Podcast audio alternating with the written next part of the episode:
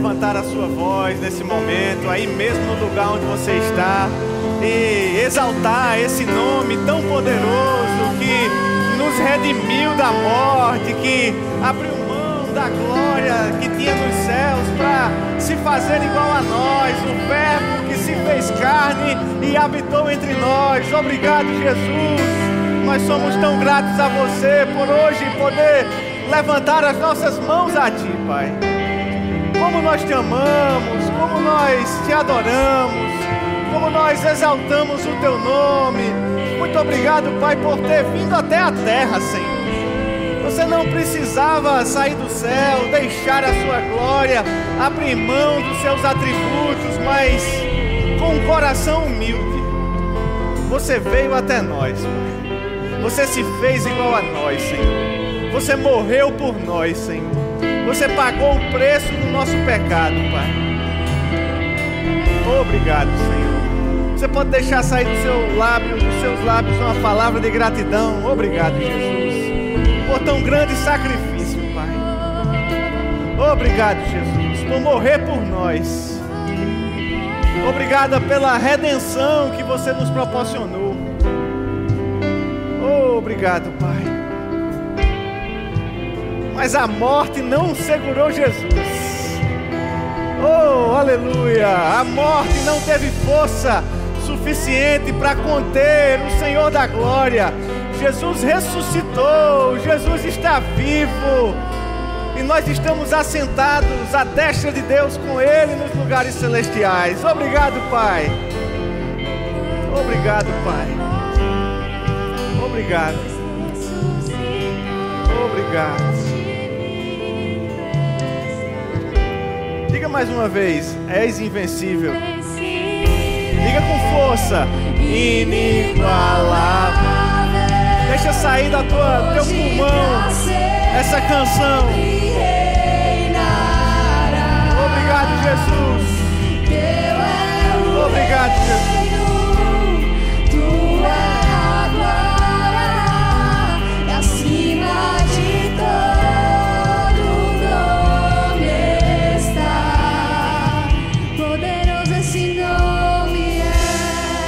Obrigado,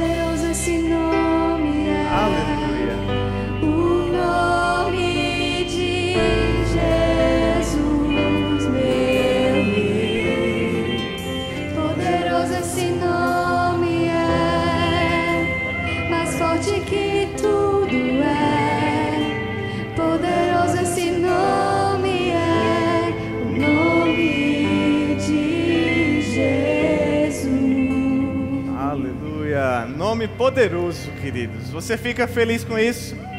Aleluia. Enquanto você toma o seu assento, olhe para alguém que está perto de você, dê um sorriso aí embaixo da sua máscara, né? Deixe ele ver os seus olhos sorridentes nessa manhã, manhã nublada de domingo, né? A temperatura caiu um pouquinho, não sei se você gosta quando isso acontece, mas aqui nós que somos da Rainha da Borborema, nós apreciamos, né? Esse friozinho que chega, é um friozinho tão bom que nem precisa do casaco para a gente poder sentir ele mesmo, né? Você que nos acompanha de casa, seja muito bem-vindo nessa manhã. E que coisa interessante, né? Eu não sei se você acordou cedo, não sei se você viu o tempo, mas quando amanheceu o dia hoje, já teve uma chuvinha. Quem viu essa chuva chegando aqui de manhãzinha, para deixar tudo molhadinho, para deixar a terra né, molhada, vem um cheiro gostoso. Eu não sei se você tem esse hábito, né? Mas sempre que eu estou andando, eu estou olhando para o céu. Eu gosto de ver a movimentação das nuvens. Eu, durante um tempo da minha vida, me locomovi de moto, né? E quem anda de moto sabe que a gente precisa estar ligado na chuva, né? Porque se você olha, geralmente para o sul, sudeste ali, se você olha para o sul, vem uma nuvenzinha se formando, você ou não sai, ou já sai de casa preparado, né? E que coisa interessante, queridos, é nós termos esse hábito né, de entender o tempo aonde nós estamos vivendo. Não sei se você anda de moto ou não, mas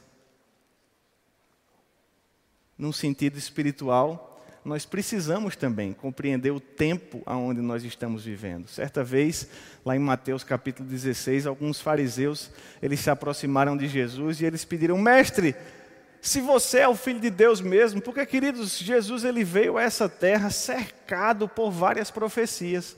Né? Haviam profecias sobre a época que Jesus viria, haviam profecias sobre o lugar aonde ele nasceria, haviam profecias sobre a forma como ele nasceria, e aí chega Jesus dizendo ser o Messias. Jesus ele inicia o seu ministério conclamando o povo de Israel a se arrepender, porque o reino de Deus estava próximo, mas ainda num ambiente de muitos milagres, e alguns milagres até que nós chamamos messiânicos, ou seja, milagres a respeito dos quais haviam profecias que só Jesus poderia fazer. Alguns fariseus eles olham para Jesus e dizem: Mestre, será que é mesmo você que está cumprindo essas profecias? A gente precisa de um sinal. E eu fico pensando que naquela hora Jesus teve que ser muito longânimo, porque ele já vinha fazendo uma série de sinais. E aí Jesus ele disse: Olha, vocês olham para o céu, e quando o céu está avermelhado, vocês sabem que tem uma chuva. Quando o vermelho fica mais escuro, vocês sabem que tem tempestade. Vocês sabem discernir os sinais dos tempos, do clima, mas vocês não sabem discernir o momento onde vocês estão vivendo. E ele repreende esses fariseus e saduceus. E ele diz: Olha, para uma geração incrédula, para uma geração perversa, nenhum sinal será dado mais, senão o sinal do profeta Jonas, que nós vamos entender depois que Jesus está falando sobre a sua morte, a sua ressurreição, o fato dele passar três dias e três noites no coração da terra. Mas, queridos, que coisa interessante é saber que Jesus ele esperava que o povo de Israel estivesse conectado com as profecias.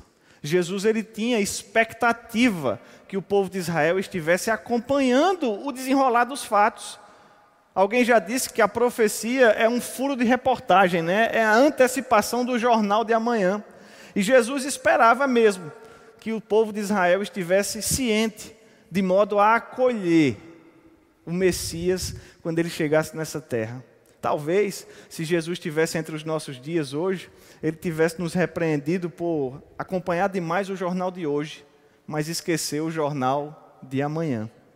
E eu não sei se você sabe, mas aproximadamente um terço do conteúdo bíblico, ele é um conteúdo baseado em profecias. Olha que coisa maravilhosa.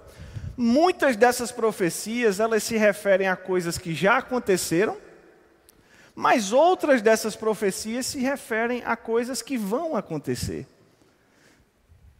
Se a nação de Israel ela estivesse entendendo o ambiente onde ela estava vivendo, se ela estivesse antenada com as profecias, o povo não teria rejeitado Jesus na sua primeira vinda.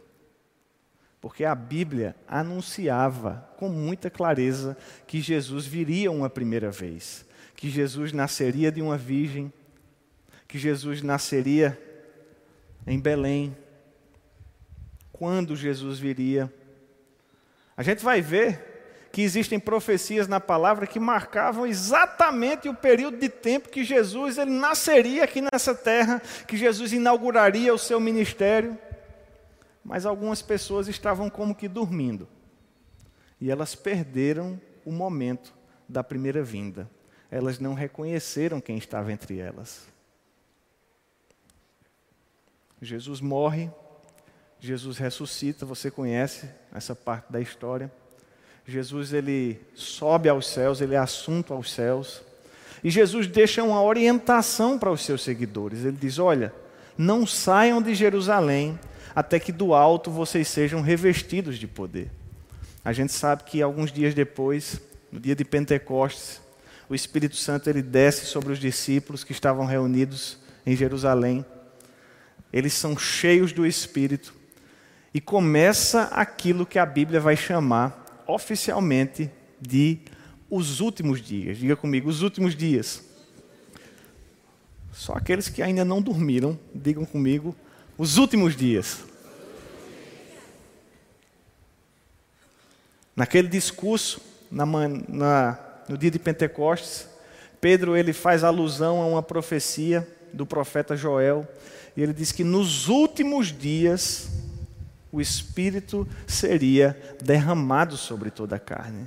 fazendo uma justificativa para aquele mesmo momento que estava se concretizando ali diante dos olhos de todas as pessoas, aquele derramamento do Espírito. E sabe, queridos, é bem importante nós atentarmos para os sinais que a palavra de Deus traz. Porque, da mesma forma que o povo de Israel foi, de, certa, de certo modo, negligente com as profecias e acabou não identificando o momento no qual eles viviam, nós podemos nos acostumar e acabar negligenciando o momento no qual vivemos. Da mesma forma que o povo de Israel acabou não reconhecendo a primeira vinda do Messias, é possível que alguns de nós acabemos não reconhecendo a segunda vinda do Messias. Porque eu não sei se você sabe, mas Jesus está voltando.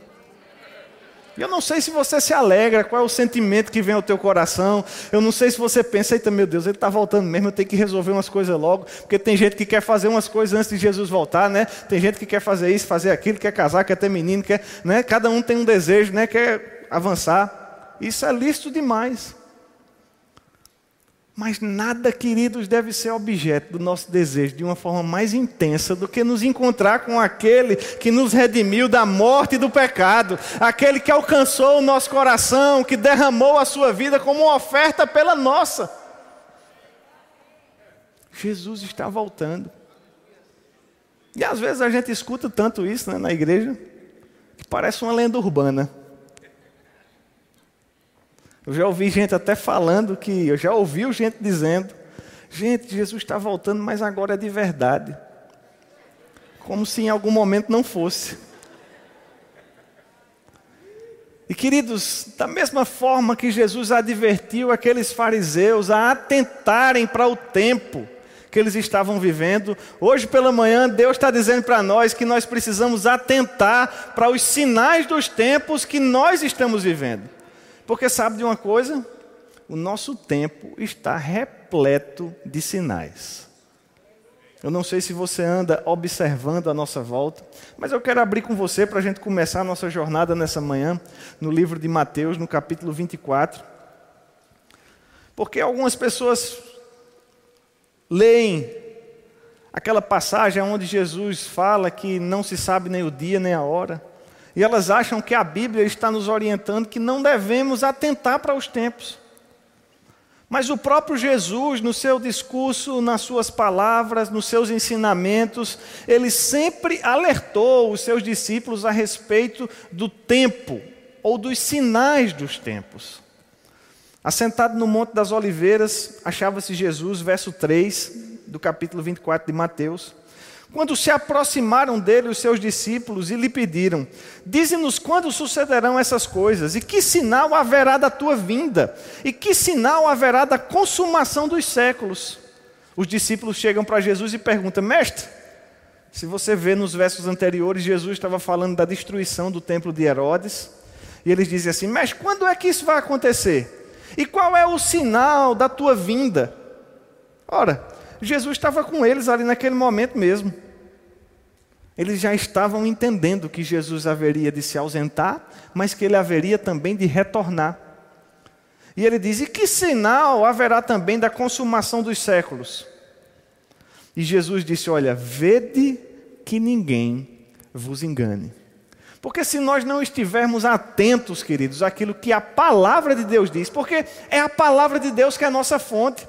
Eu sei que muita gente tem opinião sobre tudo, e até tem gente que tem opinião de quando Jesus devia voltar ou não, mas é a palavra de Deus quem deve ser a fonte da nossa informação, do nosso conteúdo, porque senão nós vamos ser enganados. E Jesus disse: Vede que ninguém vos engane. Porque muitos virão em meu nome, verso 5, dizendo: Eu sou o Cristo, e enganarão a muitos. E certamente ouvireis falar de guerras, de rumores de guerras. Vede, não vos assustei, porque é necessário que assim aconteça, mas ainda não é o fim. Diga comigo, ainda não é o fim. Porquanto se levantará, verso 7, nação contra nação, reino contra reino, e haverá fomes e terremotos em vários lugares. Porém, tudo isto é o princípio das dores. Né? Nós vamos estudar ao longo dessas próximas semanas sobre a igreja e os últimos dias. Eu estou animado, porque a gente vai ter conteúdo maravilhoso à noite, pela manhã. Né? E eu ah, estimulo você, eu vou fazer algumas recomendações nessa manhã de leitura bíblica, mas eu gostaria também de fazer recomendações de leituras complementares. E queridos, quando nós indicamos aqui livros, eu espero que você já esteja tranquilo, sabendo que o nosso propósito não é a venda do livro puramente. Até porque o nosso Verbo Shop é uma instituição sem finalidade lucrativa. O intuito de nós recomendarmos um material desse é para que você esteja equipado, preparado, fortalecido, entendido. Porque o povo que não tem conhecimento é um povo que perece. Então a nossa leitura principal é a leitura bíblica. Mas a gente tem aqui ó, o livro Sinais dos Tempos, do irmão Rega, um livretinho, olha só, está finurinha, com certeza você pode ler. Nós temos aqui o livro É o Combo, que vai ser apresentado aqui durante essas próximas semanas. E todos os livros estão disponíveis no Verbo Shop com uma condição especial, um super desconto para facilitar a sua vida. Maravilhosa Esperança, do nosso querido Marcos Honório Júnior, uma análise cronológica dos eventos dos últimos dias. Temos o livro da nossa editora Remo Brasil Publicações, Profecia do fim, Profecias do Fim dos Tempos. É um livro maravilhoso, né? já é um pouquinho mais volumoso, mas é muito consistente. E eu recomendo mesmo a leitura desse livro a você. É um beabá aqui pela profecia da Bíblia. Esse livro é o volume 1 da série, de uma série de três livros programadas para que o segundo livro seja lançado em setembro desse ano. Já está sendo trabalhado. Nós temos também aqui o livro que foi anunciado, Guia de Sobrevivência dos Últimos Dias, do nosso querido pastor Rick Renner. Um livro maravilhoso, queridos, que vai nos ajudar a nos comportar. Eu não sei se você já teve a oportunidade de ver esse livro, de ler, de folhear, mas é um guia mesmo, com conselhos práticos para você ir se virando nesse tempo que Paulo disse a Timóteo que seria difícil. E temos aqui também esse livro aqui, O Final dos Tempos, o Glorioso Retorno. Temos também disponível no Verbo Shop. É um livro fino, ó. não vou abrir não, porque ele está bem embaladinho. Mas ele é um livro bem educativo, didático, colorido. Né? A gente tem gráficos, ilustrações. Porque, às vezes, gente, tem algumas pessoas que acham que esse conteúdo de escatologia ele é um pouco mais difícil de ser absorvido. Esse livro aqui é extremamente recomendado para você que se interessa pelo tema, mas por um motivo ou outro acha que ele é complexo. O pastor Tim LaHaye, ele vai discorrendo aqui junto com o coautor Thomas Ice.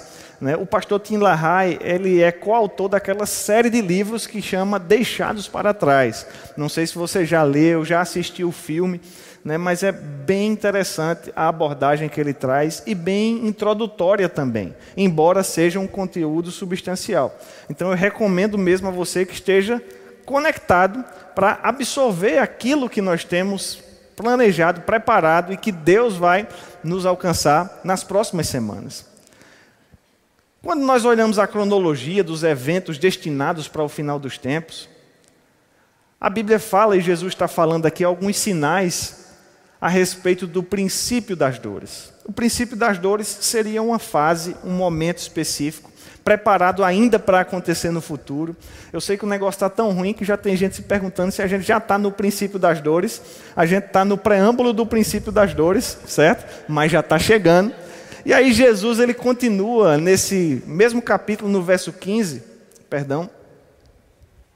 É, no verso 15, e ele diz assim: Quando, pois, verso 15, eu não sei se você percebe, mas na minha Bíblia tem assim: a grande tribulação que é também um evento destinado para o final dos tempos. A gente vai ver um pouquinho dessa cronologia hoje.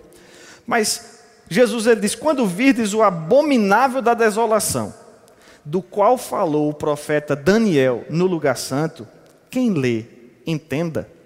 Então os que estiverem na Judéia fujam para os montes e quem estiver sobre o eirado da casa, não desça para tirar da casa coisa alguma. Imagina a urgência que Jesus está colocando aqui nas suas palavras. E quem estiver no campo, nem volte atrás para buscar sua capa. Ai das que estiverem grávidas e das que amamentam naqueles dias, Orai para que a vossa fuga não se dê no inverno nem no sábado, porque nesse tempo haverá grande tribulação, como desde o princípio do mundo até agora já não tem havido, nem haverá jamais. Então a gente vê aqui um outro período sugerido por Jesus, apontado por Jesus para o final dos tempos, respondendo à pergunta dos discípulos, Jesus ele fala sobre um momento que é chamado de princípio das dores. Ele fala sobre um outro momento que se convenciona chamar de a grande tribulação. Mas eu quero frisar com você as palavras de Jesus no verso 15, porque Jesus ele introduz esse momento da grande tribulação com uma referência àquilo que o profeta Daniel falou 600 anos antes. Daniel ele disse, olha, Jesus ele disse, olha, quando você vê o abominável da desolação de que falou o profeta Daniel no lugar santo, quem lê, entenda. Jesus falando para os seus discípulos, falando para o povo judeu, ele disse, olha, quando você vê isso que Daniel disse que ia acontecer acontecendo, corra, porque o negócio vai ficar feio. Jesus ele estava orientando os seus discípulos. Agora é interessante perceber, queridos, que muitas vezes a gente quer entender sem ler. E Jesus ele disse: Olha, quem lê, entenda. Eu sei que muita gente tem curiosidade pelos assuntos ligados à escatologia. Tem gente, por outro lado, que tem medo de Apocalipse, né? Misericórdia, quando o pastor disse aqui na hora da ceia, vamos abrir o primeiro selo. Era do copinho, gente. Já estava todo mundo com medo, né? Do cavaleiro que ia sair. Porque a gente fica meio assustado mesmo com os eventos que a Bíblia fala. Agora, queridos, se a gente parar para comparar aquilo que a Bíblia diz que aconteceria com certas coisas que já estão acontecendo entre nós, não está muito longe, não, viu? É por isso que é importante a gente entender. E para que a gente possa entender, a gente precisa ler. Diga comigo, ler. Diga mais forte, ler. Porque às vezes a gente quer só o resultado, mas não quer passar pelo processo. E Jesus está apontando a necessidade de leitura, de meditação. Jesus, nesse caso, queridos, ele faz referência ao profeta Daniel. A gente vai abrir em Daniel daqui a pouquinho. Mas quando a gente vai para Daniel, a gente vê que Daniel estava lendo as palavras do apóstolo, do, do profeta Jeremias. Então parece que Jesus estava lendo as palavras de Daniel e Daniel estava lendo as palavras de Jeremias. Ou seja, se você quer mesmo conhecer e entender, precisa ler, precisa meditar, precisa buscar. É por isso que a gente te traz essas recomendações de leitura, tanto de livros da palavra, como de leituras complementares, para que você fique bem situado, porque se nós estamos vivendo os últimos dias, queridos, eu não quero ficar alheio. E você acha que a gente está vivendo os últimos dias? Sim ou não? Quem acha que não? Alguém acha que não? Temos aqui um irmão que acha que não é os últimos dias ainda, mas o senhor acha que a gente está perto do final, não está? Está perto do final. Concorda com, conosco? Mas de modo geral, queridos, a gente consegue perceber com clareza que essa terra não aguenta mais não. Que os valores morais estão comprometidos, que o planeta está dando sinais de cansaço. E queridos, se nós acreditamos mesmo naquilo que a palavra de Deus nos orienta, e como cristãos, o nosso norte é a palavra de Deus, nós estamos, nós precisamos ficar preparados, porque se a coisa está feia, o negócio vai piorar. Eu não quero ser um mensageiro de más notícias, mas a Bíblia nos fala também da importância de quando o mundo ele jaz em trevas, eu e você somos a luz. É por isso que o nosso papel como igreja é tão fundamental nesse finalzinho, porque a depender do nosso comportamento, pessoas terão a sua eternidade transformada. Porque nós não fomos chamados, gente, para uma vida comum e temporária. Nós somos seres eternos. Diga comigo, eu sou eterno. E se Jesus fala do profeta Daniel, é importante que nós pensemos um pouco também sobre Daniel. Daniel ele era um jovem judeu, acredito que você conhece, mas eu gostaria, a pedido de Maneco, de recomendar a leitura do livro de Daniel durante essas próximas semanas. Dá para ler mais de uma vez, inclusive, porque o livro de Daniel, gente, é um livro riquíssimo. Ele é um livro de conteúdo profundo. Daniel é um dos profetas. Que foi levado para esse cativeiro babilônico, que aconteceu aproximadamente, no caso das tribos do sul, Judá e Benjamim, no reino do sul, no ano de 604 antes de Cristo. Daniel foi levado cativo para a Babilônia junto com outros jovens. Né? Você conhece a história que, num primeiro momento, foi proposta a Daniel né, se alimentar da mesa do rei. E Daniel decidiu firmemente no seu coração não se contaminar com aquilo que aquele reino, aquele império, aquele mundo ali podia oferecer. E eu acredito que é bem significativo a gente pensar sobre Daniel assim, porque Daniel era um jovem judeu que estava na Babilônia por um período de tempo. Ele não era dali, ele não tinha vindo para ficar, ele tinha um origem, ele tinha uma pátria, e naquele reino que ele estava transitoriamente, ele decidiu não se contaminar com aquilo que era até mesmo lícito. Uma comida, uma bebida. E eu fico pensando, até que ponto a gente está com a mesma força de Daniel? A gente não é daqui, não veio para ficar, a nossa pátria celestial, nós estamos transitoriamente num reino aqui no mundo durante um tempo. Mas às vezes a nossa atenção ela se foca tanto no lugar onde nós estamos, que a gente esquece que a Bíblia diz que nós somos aqui somente o quê? Peregrinos e forasteiros. O comportamento de um morador é diferente do comportamento de um viajante. Você concorda comigo? E eu sei que às vezes a gente esquece que é viajante. Mas a Bíblia está nos dizendo que nós somos peregrinos, forasteiros. Diga comigo, eu sou um viajante. E a gente não pode deixar com que toda a nossa atenção se concentre aqui. Porque aqui está se acabando. Se a gente não tiver com os olhos no lugar para onde nós iremos, queridos, talvez o nosso comportamento aqui ele seja equivocado. Você lembra que eu falei no começo que eu andava de moto durante um tempo?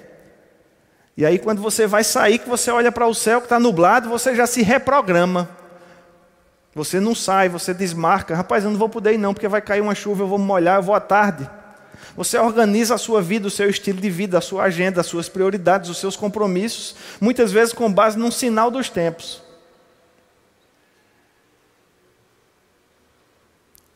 E a gente precisa, gente, organizar a nossa vida, as nossas prioridades, o nosso comportamento, o nosso estilo de vida com base naquilo que a palavra traz como sinal.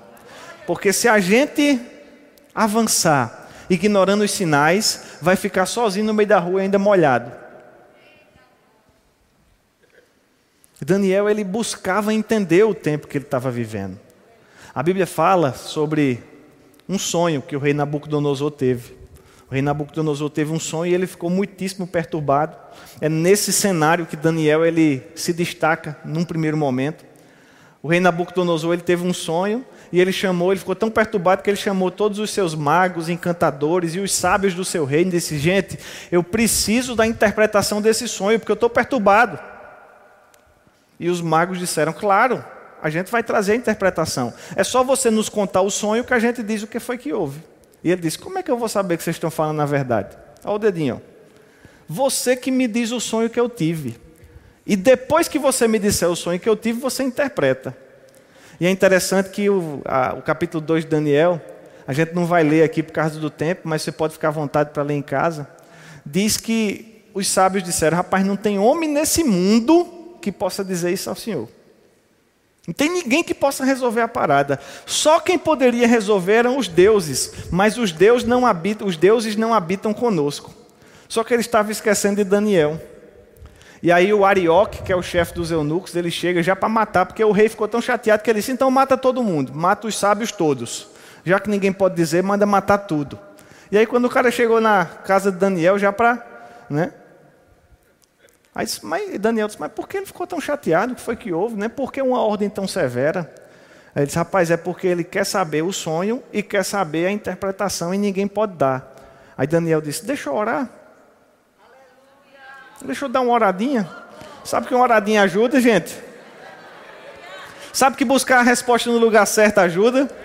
Buscar a resposta no mago, no encantador, naquele que é desse mundo, não tem o que dar, não. Mas olhar para cima, é de lá que vem o nosso socorro. Deus está pronto para nos auxiliar.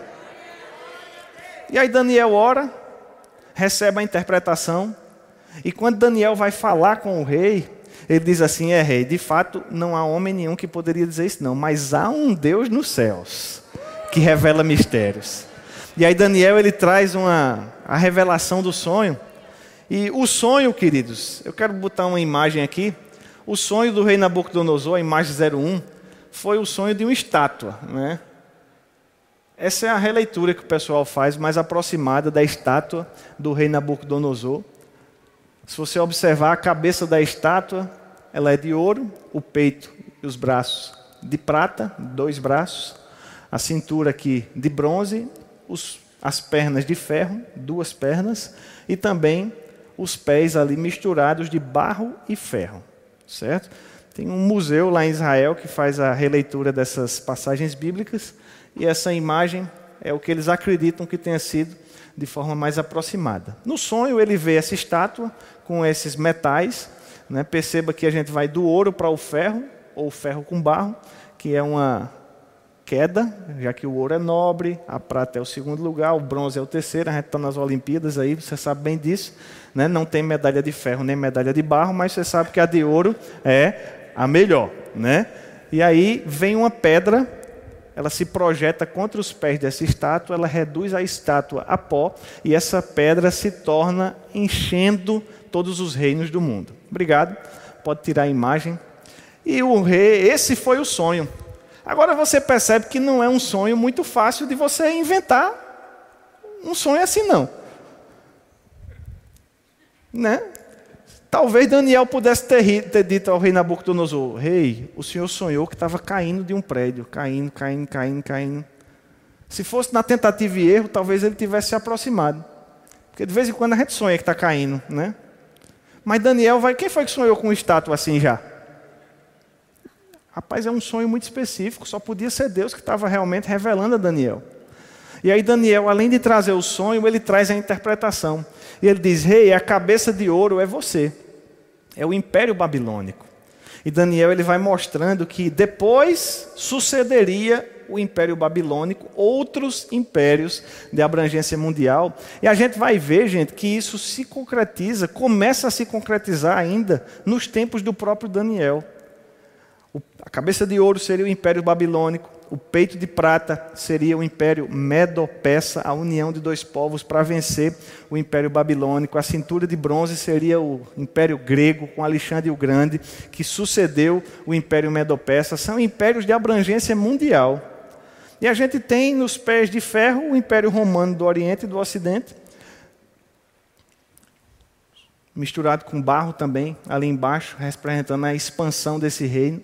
E aí vem uma pedra, bate contra os pés daquela estátua, tudo vira pó, e aquela pedra ela enche toda a terra, a pedra angular que a palavra fala, o reino do Messias.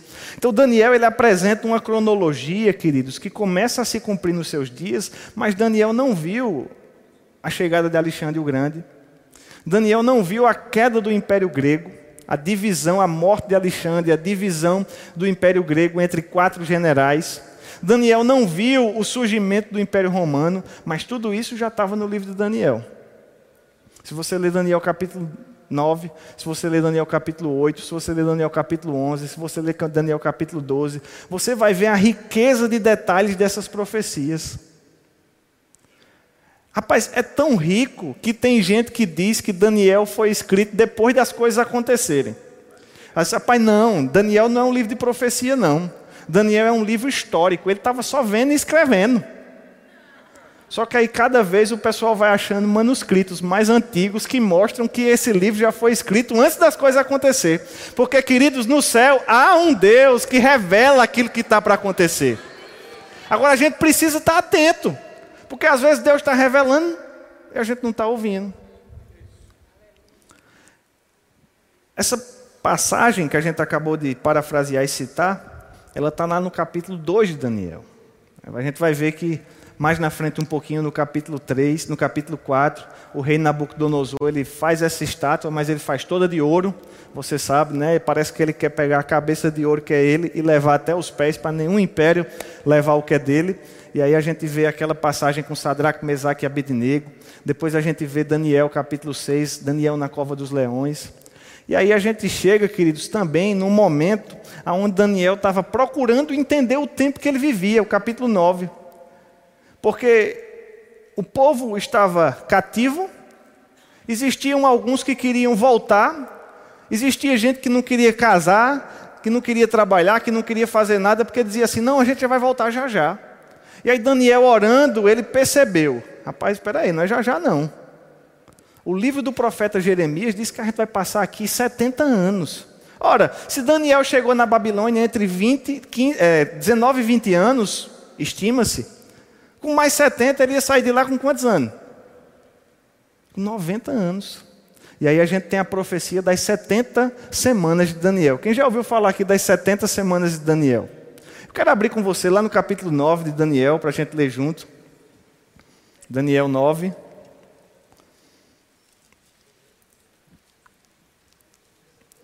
Verso 20. Daniel estava orando, estava buscando entender. A Bíblia diz que falava eu ainda e orava e confessava o meu pecado e o pecado do meu povo. E lançava a minha súplica perante a face do Senhor, meu Deus, pelo monte santo do meu Deus. Falava eu, digo, falava ainda na oração, quando o homem Gabriel, que eu tinha observado na minha visão, veio rapidamente voando e me tocou na hora do sacrifício da tarde. Ele queria instruir-me, falou comigo e disse: Daniel, saí, saí para fazer-te entender o sentido. No princípio das tuas súplicas saiu a ordem, e eu vim para te declarar. Porque és muito amado. Considera, pois, e entende a visão. 70 semanas, diga comigo, 70 semanas estão determinadas sobre o teu povo e sobre a tua santa cidade, para fazer cessar a transgressão, dar fim aos pecados, para espiar a iniquidade, para trazer justiça eterna, para selar a visão e a profecia e para ungir o santo dos santos. O anjo Gabriel ele se apresenta para Daniel e diz: Daniel, foi determinado um tempo sobre a tua cidade para fazer essas coisas acontecerem. Que coisas? Cessar a transgressão, dar fim aos pecados, espiar a iniquidade, trazer justiça, selar a visão, profecia e ungir o santo dos santos. E o verso 5 diz: Sabe e entende, desde a saída da ordem para restaurar e edificar Jerusalém, até ao ungido, essa palavra ungido é a palavra hebraica Masiak, que vai dar origem à palavra portuguesa Messias, né? e que no grego ela vai ser traduzida na época do Novo Testamento como Cristo da ordem para edificar Jerusalém até o ungido, sete semanas e setenta e duas semanas. As praças e as circunvalações se reedificarão, mas em tempos angustiosos. Depois dessas setenta e duas semanas, será morto o ungido, olha que coisa interessante, e já não estará. E o povo de um príncipe que há de vir destruirá a cidade e o santuário, e o seu fim será num dilúvio, e até o fim haverá guerras, desolações estão determinadas. Ela fará, ele fará firme aliança com muitos. E por uma semana, na metade da semana, fará cessar o sacrifício e a oferta de manjares sobre as asas da abominação. Virá o desolador até que a destruição que está determinada se derrame sobre ele. Naquele momento de oração, Daniel orando, ele vê né, esse Gabriel, que a gente vai ver que é o anjo Gabriel chegando, e ele traz essa profecia, determinando sobre o povo de Daniel. Quem é o povo de Daniel, gente? Me ajuda aí, quem é o povo de Daniel? Está na dúvida? É o povo judeu sobre o povo judeu e sobre a santa cidade do povo judeu. Qual é a santa cidade, gente? Jerusalém. Sobre o povo judeu e sobre Jerusalém estavam determinadas 70 semanas. E ele fala sobre sete semanas. A gente vai entender pela história bíblica e também analisando o cumprimento dessas profecias que a semana não é sete dias. Porque essa palavra que foi traduzida como semana, que é Shabua, ela pode, ela na verdade significa período de sete. E não dava para fazer tudo isso numa semana de sete dias. Mas num período de sete anos, que seria uma semana, a gente tendo 70 semanas, que seriam 490 anos, algumas coisas aconteceriam com o povo judeu e com a cidade. E você vê que o final aqui termina com a destruição da cidade, muito sofrimento, né? essa desolação que Daniel fala aqui, abominações e tudo que vai acontecer no final dessa profecia.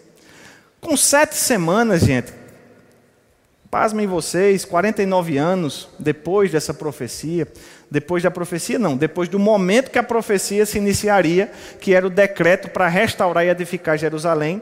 Você pode conferir que esse decreto ele foi proferido em 445 ou 444 a.C., está lá no livro de Neemias, no capítulo 2, verso 1, decreto do rei Artaxerxes. E a partir desse decreto, 49 anos, ou seja, 7 vezes 7, a gente tem a reconstrução de Jerusalém, que também está narrada nos livros de Neemias e Esdras. 62 semanas depois, a gente está falando de 434 anos. E a gente vê Jesus fazendo a sua entrada em Jerusalém. Ou seja, atentando para as profecias, o povo tinha condição sim de saber quem era o ungido, quem era o Messias e quando Jesus chegaria. É tão impressionante porque a, a precisão daquilo que Deus falou através do anjo Gabriel se cumpriu em dias. 62 anos, 40, 49 anos, sete semanas, Jerusalém foi reconstruída.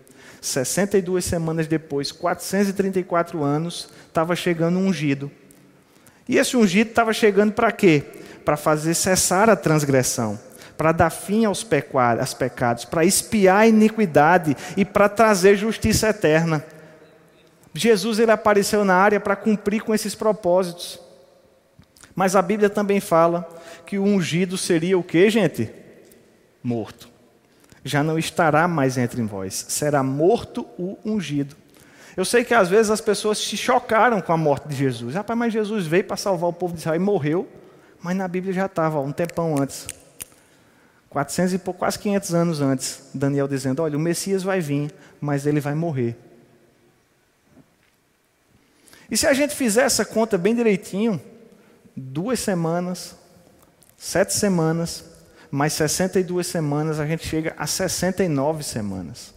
Quando na verdade a profecia ela era para 70 semanas. Acontece que durante depois do Pentecoste iniciou aquilo que a gente chama de últimos dias. E a era da igreja ela se implantou. Eu quero que você vá comigo rapidamente para 1 Tessalonicenses, a gente já está finalizando. 1 Tessalonicenses, 2 Tessalonicenses capítulo 2. Quando Paulo vai falar também sobre essas mesmas verdades de Daniel. Jesus fala sobre Daniel, Paulo fala sobre Daniel. 2 Tessalonicenses capítulo 2, a Bíblia diz: Irmãos, no que diz respeito à vinda do nosso Senhor Jesus e à reunião com Ele, a nossa reunião com Ele, vos exortamos que não vos demovais da, nossa mente, da vossa mente com facilidade, e nem vos perturbeis, quer por espírito, quer por palavra, quer por epístola, como se procedesse de nós, supondo que o dia do Senhor já tenha chegado. Ninguém de modo nenhum vos engane, porque isso não acontecerá sem que primeiro venha a apostasia e sem que seja revelado o homem da iniquidade, o filho da perdição. O verso 6 diz: E agora vocês já sabem o que detém para que esse homem da iniquidade seja revelado somente em ocasião própria. O verso 7 diz: Com efeito, o ministério da iniquidade já opera e aguarda somente que seja afastado aquele que o detém. Então, será de fato revelado o iníquo. A esse iníquo, João, 1 João capítulo 4, verso 3, chama de o espírito do anticristo, a quem Jesus matará com o sopro de sua boca e o destruirá pela manifestação da sua vinda. São vários elementos que a gente vai tentar colocar numa linha do tempo agora para você absorver. Daniel estava se angustiando, o anjo trouxe essa profecia, 70 semanas, começou com a publicação do decreto do rei Artaxerxes em Neemias capítulo 2. Sete semanas depois, Jerusalém foi reedificada. 62 semanas depois, Jesus ele veio, Jesus ele morre, Jesus ele ressuscita. Depois da ressurreição de Jesus, a gente tem aquilo que chama da era da igreja, e a gente tem essa semana de destruição que Jesus chama de a grande tribulação. Paulo fala que isso vai acontecer, mas que depois Jesus vai matar esse iníquo com a palavra da sua boca. Agora, interessante pensar que Paulo fala também que esse iníquo ou anticristo, ele vai aparecer, mas que o ministério da iniquidade já está em operação. É por isso, gente, que o negócio está tão ruim aí lá fora. Porque esse espírito do anticristo, ele já pode ser visto. Eu sei que às vezes a gente fica naquela especulação de pensar: será que o anticristo já nasceu? Será que ele vai estar onde? Será que vai estar em que país e tal? Mas uma coisa é fato: o espírito do anticristo já está em nossos dias, porque as pessoas elas estão se levantando de maneira oposta à mensagem que Cristo veio trazer. As pessoas estão olhando para a criação de Deus e dizendo: olha, não é bem assim não. Foi você que criou, mas eu entendo mais. Não, o seu conselho é bom, mas a minha ideia é melhor. É isso que a gente vê aí fora. Agora, nada disso vai prosperar porque Deus já tem um plano em andamento ao longo dos séculos. A certeza, queridos, que nós temos que as 69 primeiras semanas desse plano se cumpriram com muita tranquilidade, é também a certeza de que essa última semana vai se cumprir também, porque Deus ele não desistiu de nós no meio do caminho. Se as profecias que se referem ao passado foram cumpridas, as profecias que se referem ao futuro serão cumpridas também. Deus não te abandonou, Deus não te deixou. Jesus vai matar o anticristo com um sopro que sai da sua boca. Agora a gente precisa conhecer essas profecias. E a gente precisa entender o que é que a Bíblia aponta para o nosso futuro. Do sudeste tem vindo nuvens nubladas. Mas nós precisamos entender os sinais dos tempos onde nós vivemos. Porque se nós não entendemos, nós vamos viver como igreja da maneira errada nos últimos dias. E eu quero ler com você para nós concluirmos o capítulo 15 de 1 Coríntios, no verso 58. Esse capítulo 15 eu vou deixar a leitura recomendada para casa também, por gentileza. Ele fala sobre as realidades da nossa ressurreição, fala do momento que nós seremos arrebatados, fala da nossa reunião com o Senhor nos ares. Esse capítulo 15 de 1 Coríntios diz que se a nossa esperança está somente nessa terra, nós somos os mais miseráveis de todos os homens. E vale lembrar que Paulo estava falando isso não para incrédulos, mas para crentes, ou seja, para a igreja triunfante do Senhor se a igreja tiver com os olhos só no presente, de triunfante, a gente passa miserável. E o verso 58, trazendo essas realidades, Paulo diz: Portanto, meus amados irmãos, sede firmes e constantes, sempre abundantes na obra do Senhor, sabendo que nele o vosso trabalho não é vão. Sabe qual é o comportamento, queridos, da igreja nos últimos dias? É um comportamento firme. A gente não precisa estar tá molenga, não. A gente não precisa estar tá vacilando, querendo agradar todo mundo, não. A gente precisa estar tá, é, firme naquilo que a palavra já diz, que é a realidade de Deus para nós. Firme é um negócio que não balança. E Deus espera que você seja firme nesses últimos dias. Além de firmes, a Bíblia diz que nós precisamos ser constantes. Queridos, esse tem sido um desafio, viu? Porque a inconstância tem querido se instalar no nosso meio. Um dia a gente está bem, um dia a gente está ruim. Um dia está alegre, um dia está triste. Um dia está animado, um dia está desanimado. Um dia está forte, um dia está fraco. Não, a gente não, porque nós temos uma realidade superior. Nós não temos motivos para serem constantes, porque o Deus em quem nós cremos não mudou. A sua proposta para nós não mudou. As realidades que Jesus conquistou para nós não mudaram. Ah, Tiago, mas é porque a circunstância muda exteriormente o tempo todo. É verdade. Mas nós não vivemos pelo que vemos, nós vivemos por convicções que estão dentro de nós. Queridos, quais são as convicções aonde você tem depositado a sua fé? Essas convicções mudam? Se as convicções não mudam, porque a gente muda. Não pode, a gente tem que ser firme, constante, sempre abundante na obra do Senhor. E às vezes, gente, a gente pensa que já fez demais. Rapaz, eu já fiz tanto que agora está num momento de eu dar uma aliviada. Não. A Bíblia diz que é para a gente ser abundante. Se você fez muito atrás, é para fazer mais amanhã, é para fazer mais semana que vem. Ah, mas é porque eu estou meio cansado. Antes eu ia para o culto semana, durante a semana, terça, quinta e domingo. Agora eu quero dar uma aliviadazinha. Eu vou só no domingo de 15 em 15 dias, porque eu acompanho online. Não, meu querido, está na hora de ser mais abundante. Se tiver mais culto, vem também. Se tiver mais o que fazer, vem. Ah, é porque eu me voluntariei no passado, mas agora eu já amadureci, eu não preciso servir na igreja, não. Pai, não é esse o caminho que a Bíblia diz, não, viu? Não sei aonde foi que você leu isso. Porque a Bíblia está dizendo que nós devemos ser mais abundantes. E Jesus está nos dizendo, querido, que todo o nosso trabalho, ele não é vão. Ele não é inútil. Algumas versões dizem que esse trabalho não é fútil. A amplificada diz que é um trabalho que nunca é desperdiçado ou sem propósito. Aquilo que você faz para Deus, meu querido, tem propósito. Aquilo que você faz para Deus tem significado. É por isso que está na hora de, como igreja, nos últimos dias, a gente apertar o passo, a gente ficar mais intenso, a gente ficar mais forte e a gente avançar com mais velocidade para aquilo que Deus tem para cada um de nós. Amém? Que Deus os abençoe na prática dessa palavra. Amém?